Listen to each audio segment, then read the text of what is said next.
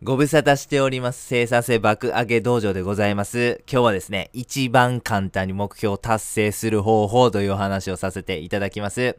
結論でございます。目標を達成しないといけない理由や必要性を高めることによって、えー簡単に目標を達成することができます。はい、目標達成なんですけども、えーいろんな目標を皆様日々持たれてると思います。プロバスケット選手になりたいなとか、東大に合格したいなとか、えー会社を起業してバイアウトして億万長者になりたいなとか、こういろんなね、目標とかね、えー持たれているというふうに思います。それに向けていろんなこう施策というか取り組みをするわけでございます。でも難しいですよね。うまくいかないということが往々にしてあると思います。このね、成功する、何かこう物事を始めて、えー成功するか否かっていう要因ってめちゃめちゃたくさんあると思うんです。人脈やったり、努力やったり、運やったり、才能やったり、親やったりとか、まあいろんな要因が複合的に絡み合ってですね、成功するしないというものが決まっていきます。ポイントなんですけども、それらの成功するために必要な要因というものの中では、コントロールできるものとできないものがあるというふうに思います。コントロールできるものは例えば人脈とか努力がそうかもしれません。コントロールできないものは運とか才能とか親、こういうものはですね、コントロールできないものだというふうに思うんです。コントロールできないものはもう無視するしかありません。僕たちはコントロールできるものを最大化する必要がありますね。ということで、コントロールできるものの中で、えー何がね、こう一番大切なのか。もう僕たちはそのコンントロールできる、えー成功できる要因の中で何を一番マキシマイズしていくべきなのかということをですね、えー考えた中で僕は、えー必要性が一番大切なんじゃないかなというふうに思いつきました。なぜ必要性というものが成功するために必要なのか、目標を達成するために必要なのか、そしてこの必要性って何ぞやという話をちょっと、えーご説明させていただきます。走れメロスという童話、お話、え皆様ご存知だというふうに思いますけども、ちょっとね、あの最初に軽くあらすじだけちょっとおさらいしましょう。正義感の強いメロスはですね、町に行きました。そしたら、こう、傍若無人なね、あの、王様が、えー人々をこう虐殺してたんですね。そんな、そんなこと許されへんと、正義感強いですから、メロスは。もうそんなね、傍若無人な王を暗殺しようと思って、城に忍び込もうとしたんです。そしたら捕まってしまったんですよね。そしたら、お前何し、お前何しに来てんと、王様に言われました。いや、お前を殺すために来たんやと。そんな、お前、俺はめっちゃ正義感強いねんから、お前そんなことやってんの許されへんから殺そう思てんや、みたいな。言うたらね、はい、お前死刑。はい、お前そんな危険思想を持ってる、お前死刑ってなるわけなんですよね。で、そしてもう、メロスはね、そしたらまあ死刑される、えー運命になったんですけども、もうちょっと待ってくれと。ごめん、あの、ほんまね、あの、娘の、じゃあ妹の結婚式あんねんと、それだけはほんま生かして、みたいな。いやいや、お前そんなアホみたいな、あの、嘘つくんかと、それでお前逃げるつもりやろうと。いやいや、そんまちゃうねんと、逃げるつもりなんかさらさらないねんと。あ、分かった分かった。それやったら、俺の信用を人質にするから、もうね、そいつを、あの、捕まえといてくれと。で、俺が帰ってこうへんかったら、そいつ殺してくれと。俺は絶対帰ってくるから、ということでね、あの、許してもらってですね、ちょっと猶予の時間をもらってですね、えメロスは村に帰っていたわけなんです。そして、無事にですね、妹の結婚式終わって、急いで町に戻るわけなんです。そう、自分が殺されに行くためにですね。その道中には豪雨で増水した川の濁流をですね、えー泳ぎ切る必要があったりとか、襲ってきた山賊に打ち勝つ必要があったんです。で、まあそんなね、いろんな困難がありますから、もうメロスの体力はもう本当になくなってしまい、もう体もボロボロなんですね。あーもうセリヌンティウスごめんと、もう俺は間に合わへんかった、約束守られへんかったわ、みたいな感じでこうちょっと思ってしまったメロスやったんですけども、それでもやっぱりこう自分を信じてですね、待っている親友のもとへもうね、え戻って、なんとかその死刑執行の直前に間に合うことができたんです。そして、えそれでですね、セリヌンティウスごめんと、俺一回諦めかけてもうてんと、セリヌンティウスもメロスごめんと、俺は一回お前を疑ってもうたみたいな、それでこう感動の抱擁があるわけでございます。それを見てた王様がですね、俺も仲間に入れてくれと、その今までの傍若無人なね、えー人々をこう虐げるようなこう性格というのを改善、あのーなんて言うんですかね。あの、すごい、こう、直した、みたいな感動のお話なんですよね。はい。メロス、ほんとすごいことやってのけたと思うんです。普通の人ではできない困難な仕事だというふうに思います。なぜメロスはこんなすごい仕事ができたか。それは一言で言うと必要性があったというふうに言えるというふうに思います。自分の都合で人質になってもらった親友を殺すわけにはいかないという必要性です。はい。えー、僕たちもですね、メロスぐらい走れるかは別にしてですよ。僕たちもメロスみたいに、あの、親友が、あのー、人質に捕まってると。で、自分が頑張らへんかったら殺されてしまうみたいなチュエーションやったら、きっとですけど、普段の何倍も頑張れるという風に思いますよね。もちろんメロスみたいにめちゃめちゃすごい頑張れるかどうかわからへんけど、普段の自分よりも何倍か頑張れるっていうのはこれ間違いないことだという風に思うんです。必要性があれば人間自然と頑張れるということがこの走れメロスからわかるという風に思います。必要性ということでございますね。はい、もう一つのお話させてください。バム・アデバヤという NBA のスタープレイヤーがいます。彼の話をちょっとさせてください。彼にはこんなエピソードがあります。もう彼は幼少期からなんですけど、まあ体が大きくてですね、まあ非常にいっぱいご飯とか食べてたんですよね。で、まあ家も裕福じゃなかったんで、もう毎日朝早くから夜遅くまでもうね、あの自分のおかんがね、もう本当に働いてくれたんです。あの、レジ係でずっと働いてくれたんですよね。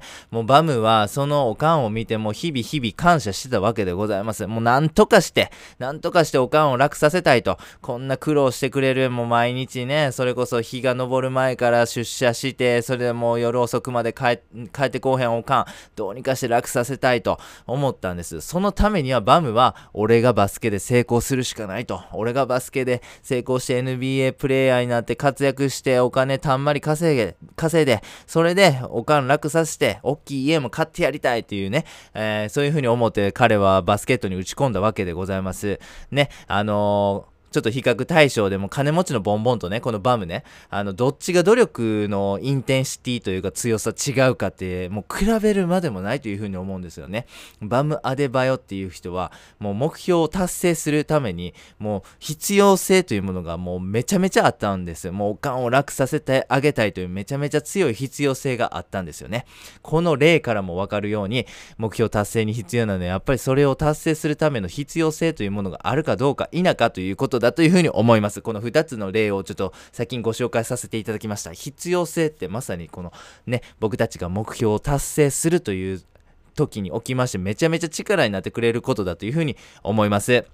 ということで、えー、僕たちが必要性を高める方法というものを3つ考えてみました。1つ目はご褒美でございます。2つ目は人を巻き込むということ。そして3つ目は、えー、正義を利用するということでございます。じゃあ1つ目のご褒美からちょっと詳しく見ていきたいというふうに思います。はい、僕たちが目標を達成するためには努力をする必要があります。それを継続する必要があります。その結果として僕たちは目標を達成するということができます。はい、この努力を継続できるのか否かということをちょっと天秤で考えてみると分かりやすいんですよ。頭の中にちょっと天秤を思い浮かべてください。はい。天秤の右の皿にはですね、えっ、ー、と、ポジティブな要因が載っています。努力するとかね、目標達成するためにこう必要やから頑張るぞみたいなことがこう右の皿に載ってるわけですよね。左の皿には対して、えー、怠けたい、遊びたい、食べたい、寝たいみたいなこうね、あの、継続することを阻害するような要因が載ってるとしますよね。はい。で、これね、どっちに触れるかということがポイントなんですよね。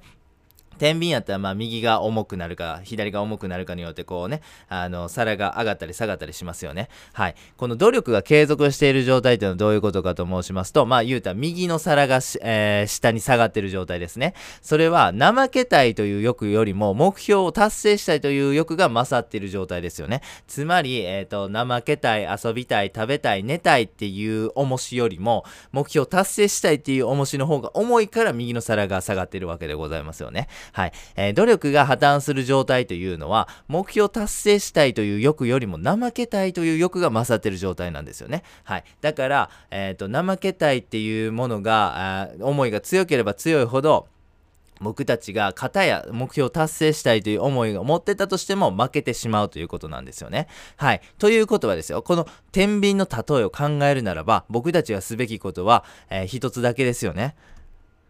そうです。はい。あのー右の皿に重しを乗せまくったらいいんですよね。目標達成するために必要な重しを乗せまくったらいいんです。はい。で、ここでちょっと一つポイントをちょっと言わせてください。意志力は使ってはいけない。た意志力ってどういうことかというと、まあ、努力とかね、根性みたいなことですね。これを右の皿に乗せようとすると、これは、あのー失敗します。やめてください。意志力というものはないものと思ってください。こう3日後には負けます。めっちゃしんどいです。人間ね、そんな意志力で物事を達成できるような高尚な生き物ではないんです。ほんま。怠け者なんです。諦めてください。意志力は使ってはいけないということは、まずは心に、えー、留めてくださいね。努力を継続するためには、この、えー、先ほども申しましたけど、天秤の右に重りを乗せまくったらいいわけなんでございますね。えー、目標達成するための理由みたいなものをたくさん用意すればいいんです。じゃあどんな重しがいいのかと。これはもう一言でよくというふうに言わせてください。例えば新作のスニーカーが欲しいとかね、熱海に別荘が欲しいとか、ベンツが欲しい、ベンツを買おうみたいなね、こう欲でございます。これをですね、えー、持つことによって、この右の天秤の皿にですね、どんどんどんどん重しを乗せることができるわけでございます。はい。えー、下世話な欲がいいというふうに思います。なぜか、それは力があるからですね。なんかこう、すごい自分の人格を向上させたいみたいなね、なんかそういうちょっと抽象的な、なんか刑事上学的な感じのね、あのことはやめてください。もう物理的なものがいいです。はい。なんかその欲ね、睡眠欲とか性欲とか、あの、食欲とかいろいろありますよね。そういうなんか直接的な、めっちゃ原始的な欲がいいというふうに思います。なぜか力があるからでございます。それをたくさん用意することによって右の天秤が重たくなり、努力を継続することができます。ということで、あなたの欲しいものは何ですか？ということを今ちょっとリストアップしてくださいさいね。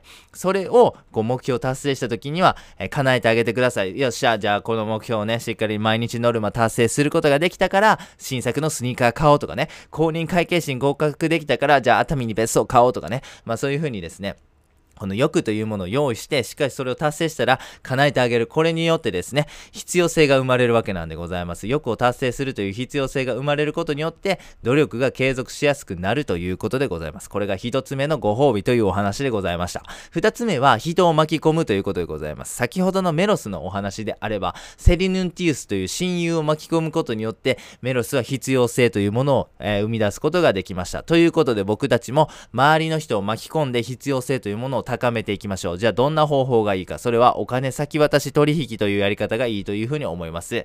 あなたにとって痛いと思う金額。まあそれがね、人にとっては10万なんか20万なんかね、300円なんかようわかりませんけども、まあ人によってそれぞれね、うわ、これちょっとなくすの痛いなというふうな思う金額あると思うんですよね。それを協力者に渡してください。で、そしてこういう風に言ってください。もし僕が毎日のノルマを1日でも達成できひんかったら、そのお金は君のもんやもらってくれ。でもその代わり僕が達成できたら、じゃあそのお金で2人で合流でもしに行こう。なんかうまいジンギスカンでも食いに行こうか。みたいな感じのね、あのお話をしてくださいね。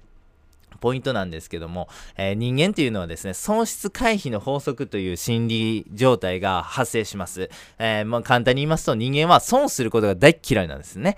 えー、得するより損したくないんです。お金が増えるよっていうお話よりも、お金が減るよっていうお話の方に敏感に反応してしまうのが人間なんです。ということですよね。えこれが損失回避の法則なんでございますが、このお金を渡す行為でどういうことかと申しますと、これ損以外の何者でもないんですよね。人間にとってめちゃめちゃ嫌な損するのを自分から自らこうやりに行ってるわけなんですよね。はい。でも、そうすることによってですよ、損したくない可能性、あ損しない可能性も出ますよね。そう、継続することによって目標さえ達成すれば、そのお金を損せずに済むわけでございます。これね、人質と同義だというふうに思います。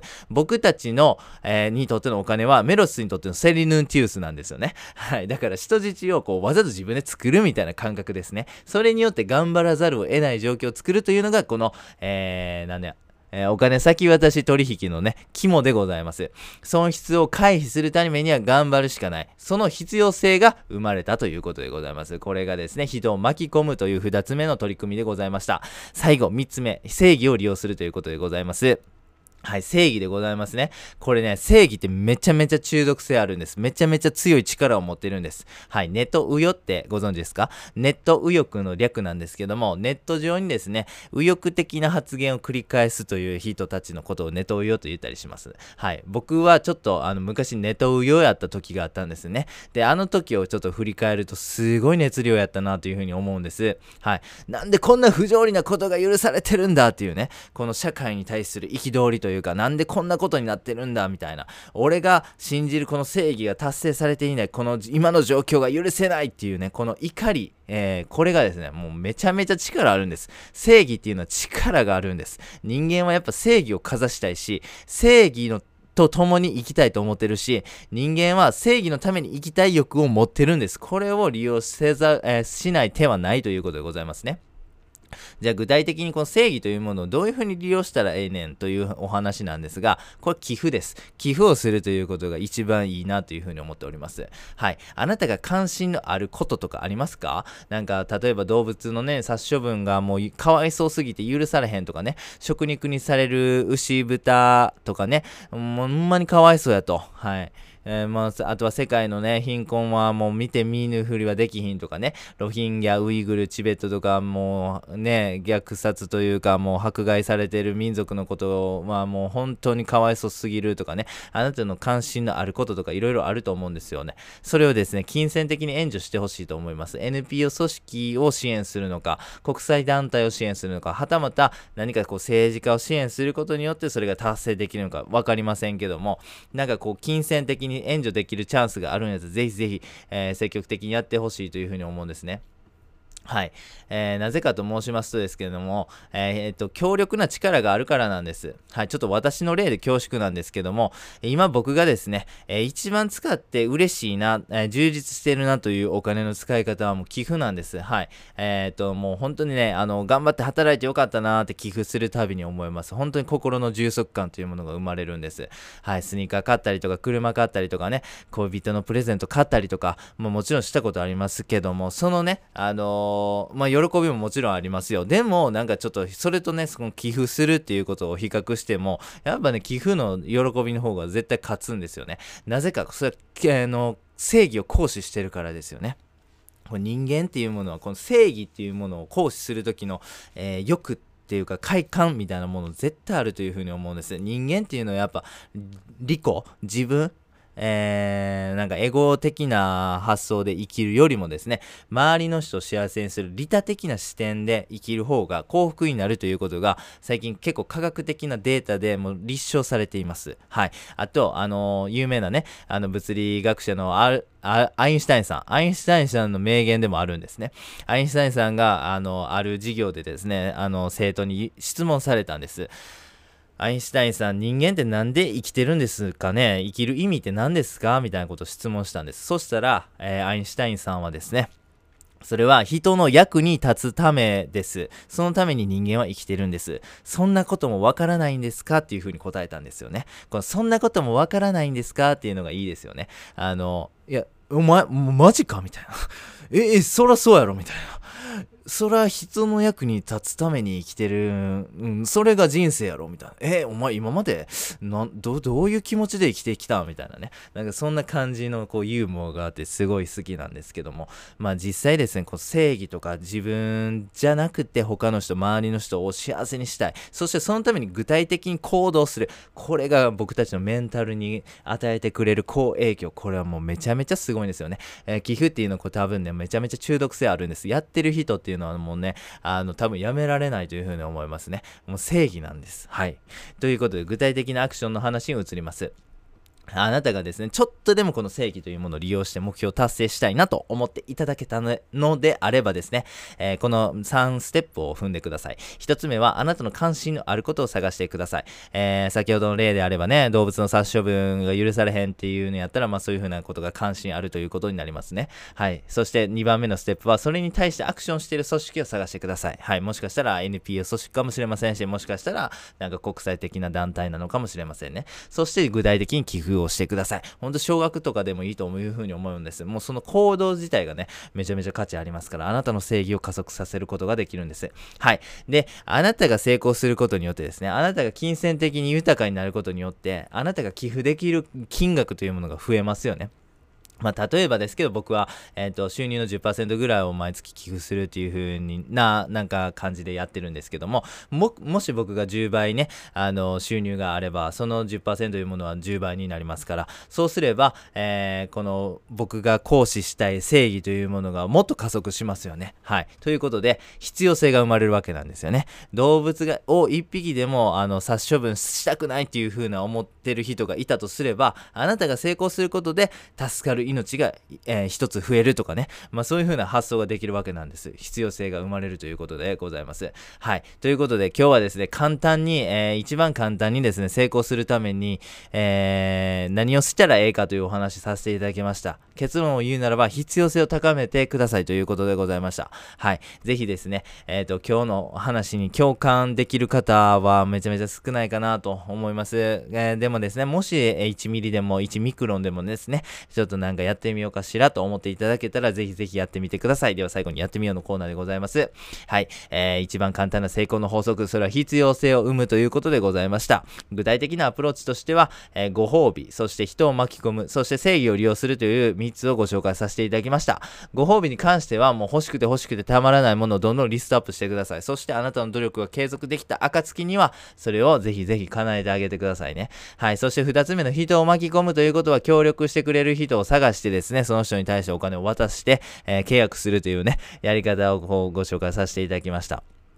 最後の、え、正義を利用するということですね。これはあなたが関心を持っている問題をまず見つけていただきまして、それを支援することによってですね、あなたの正義が加速するということでございます。これによってですね、あなたはビジネスで成功したいと強く思うこと間違いなしでございます。もしですね、あなたがこう社会的な問題とかね、いろんなこう課題ね、えー、人類を抱えてますよね。それに対してこう、なんか、うん、どうかな、もう全然なんかそういうものはあんま関心ないねわー、という人はですね、えー、ちょっとなんかこうね、例えば YouTube とかでも動物、えー、食肉とかね、動物殺処分とかで、こう、調べていただけるとなんか結構悲惨な映像とか見れるというふうに思うんですね。それ実際見ることによって、えー、結構考え方変わる人とかも多いと思いますしね。